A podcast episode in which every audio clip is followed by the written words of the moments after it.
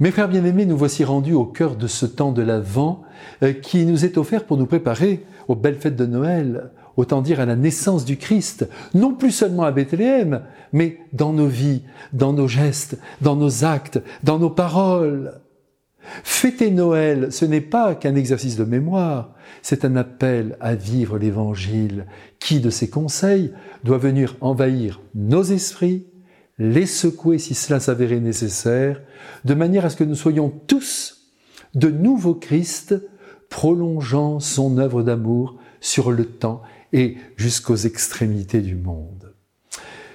Le christianisme n'est pas qu'une affaire de culte, de prière et même de messe même si l'Eucharistie est un lieu suprême de rencontre avec le Christ.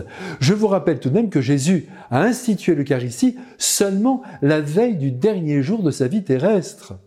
Elle est précédée par trois ans d'enseignement, trois ans où l'esprit humain a plongé dans la personne de Dieu pour en découvrir la beauté et surtout pour s'imprégner de sa doctrine qui culmine dans l'amour de Dieu et dans l'amour du prochain.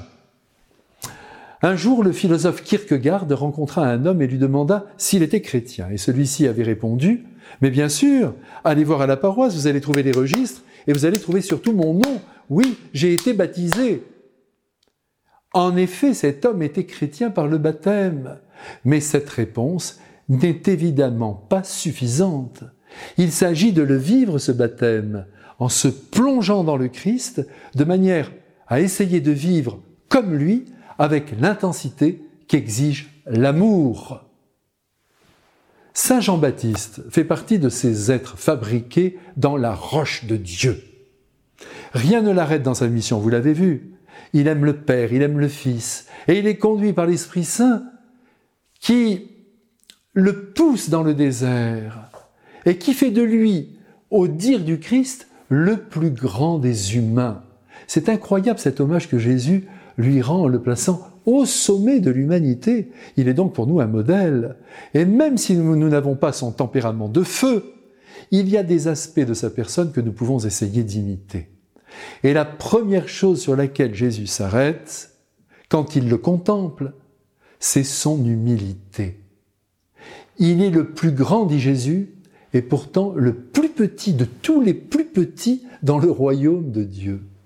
C'est en effet une grande leçon d'humilité que Jean-Baptiste nous donne en nous montrant vraiment ce qu'est cette vertu.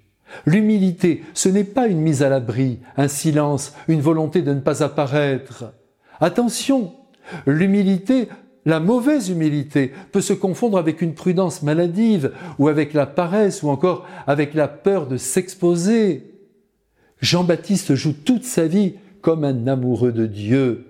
Il ne se regarde plus, il ne se préserve pas, il dit ce qu'il doit dire, il ne retient ni ses mots ni son corps, qu'il épuise aussi d'ailleurs dans les jeûnes et dans la prière. Aucune lâcheté n'est décelable en lui. Alors, je vous pose une question et je me la pose à moi-même. Sommes-nous bien planqués dans notre vie tranquille? Ou bien jouons-nous notre vie en nous donnant à fond dans l'œuvre d'amour que Jésus nous demande d'accomplir autour de nous? En matière de générosité, quelle note nous attribuons-nous entre 0 et 10 Allez, répondez, c'est le moment. Avant les grandes célébrations de Noël, il faut absolument que nous nous demandions si nous sommes chrétiens, au moins si nous essayons de le devenir. C'est le moment de faire plaisir à Jean-Baptiste.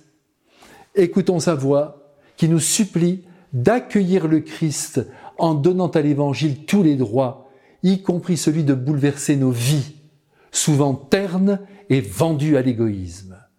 Que Jean-Baptiste nous bénisse et nous garde dans l'intensité, c'est le maître mot, dans l'intensité de l'amour. Amen.